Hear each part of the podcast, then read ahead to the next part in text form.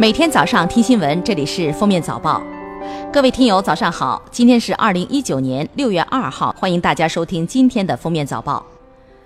来看今日要闻：五月三十一号，生态环境部环境与经济政策研究中心对外发布《公民生态环境行为调查报告（二零一九）》。在外出就餐时适度点餐或餐后打包方面，报告显示。年龄与外出就餐时适度点餐或餐后打包的自我评价呈正相关。六十五岁及以上老年群体认为自己做得非常好或比较好的比例高达百分之九十一点三。此外，高学历人群对外出就餐时适度点餐或餐后打包的自我评价整体较高。硕士及以上学历受访者认为自己在这方面做得非常好或比较好的比例高达百分之七十六点九。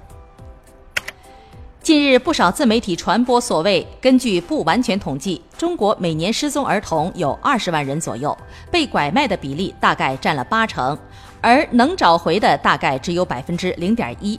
警方辟谣称，根据公安部儿童失踪信息紧急发布平台团员系统显示。二零一六年五月十六号至二零一八年五月五号，公安部儿童走失信息紧急发布平台共发布三千零五十三名儿童失踪信息，找回儿童两千九百八十名，找回率为百分之九十七点六。近日，江苏无锡锡山区教育局在开展扫黑除恶专项斗争工作排查中，因相关负责人对政策理解失误、把握不准、作风不实、搞形式主义。要求幼儿园填报学生涉黑涉恶情况，造成重大负面影响。区委区政府迅速查明原因，启动问责程序，多人被处分。五月三十号，科尔尼管理咨询公司发布二零一九全球城市指数报告，揭晓全球最具竞争力的城市和全球最具发展潜力的城市。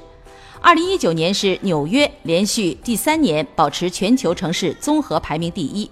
在中国，北京占据全球城市综合排名榜单第九名，杭州、苏州首次进入百强，分别排名第九十一和九十五。伦敦在全球城市潜力排名中居榜首。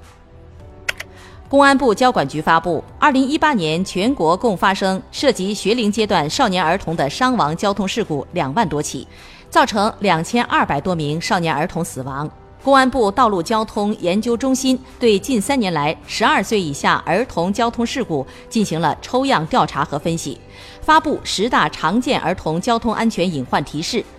过马路时突然横穿猛跑、突然加速或中途折返，以及从路侧停放的车辆中间或后方横穿马路，位列前两位。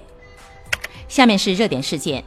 又近一年高考时。近期，四川昭觉、内蒙古包头等多地公安局发布通知，给子女参加高考的民辅警放陪考假，作为从优待警的一项举措。昭觉县公安局给子女参加中高考的民辅警放假陪考，并非首次，只要及时向镇公市报备，可请一个星期的陪考假。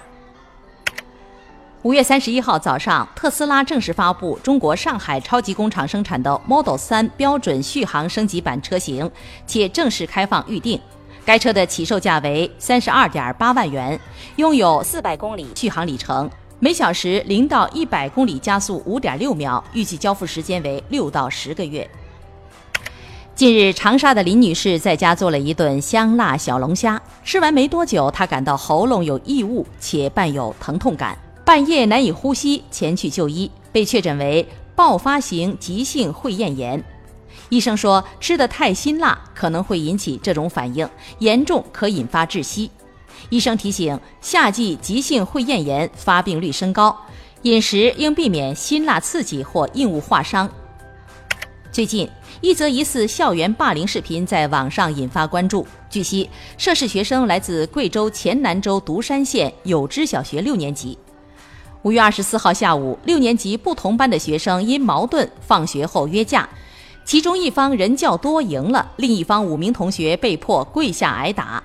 被打学生被鉴定为轻微伤，学校已安排心理老师对他们进行心理疏导。打人者一方家长向被打者作出诚恳道歉，该校校长和班主任已被停职。一份机构找房报告显示，一线城市一个人整租一居室。房租占收入的六成以上；北京、上海、深圳、三亚高达九成以上。选择合租，在一线城市的租房成本达到收入百分之三十以上；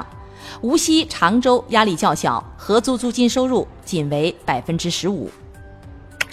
下面来听国际新闻。自 Netflix 和迪士尼之后，好莱坞多家大电影电视公司公开抵制乔治亚州通过的限制堕胎法案。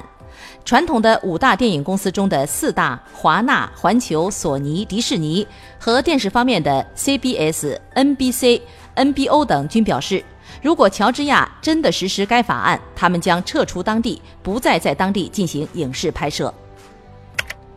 英国《太阳报》报道，根据哈佛大学的研究，每天只需走四千四百步就足够降低早亡风险。经过四年的研究观察发现，与每天走两千七百步相比，每天走四千四百步能降低百分之四十一的早死几率；每天走八千四百步能降低百分之五十八的早死几率。但这个数据在七千五百步的时候就已经趋于稳定。据路透社五月三十号报道，波多黎各威廉姆斯原是位于南美洲南端的一个小村庄，目前已被智利当局升级为城市，使其成为世界上最南端的城市。此前，世界最南端的城市是位于阿根廷的乌斯怀亚，也被称作世界尽头。据《每日邮报》报道，麦当劳 CEO 史蒂夫·伊斯特布鲁克表示，他正在考虑引进一种以植物为基础的汉堡，以便吸引新客户。其竞争对手汉堡王四月推出素食汉堡“不可能黄堡”后，访客人数增加了百分之十八。对于这种素食汉堡，你想吃吗？近日，媒体报道称，日本爱媛县松山市一家罗森便利店的招牌灯箱 Air 一年多不亮。原因竟是上面有一窝小燕子。二零一八年五月，店主发现招牌不亮后，本来准备修好，却发现燕子在上面搭了窝。店主于是决定留下它们。一年过去，五只小燕子在这里出生。感谢收听今天的封面早报，明天再见。本节目由喜马拉雅和封面新闻联合播出。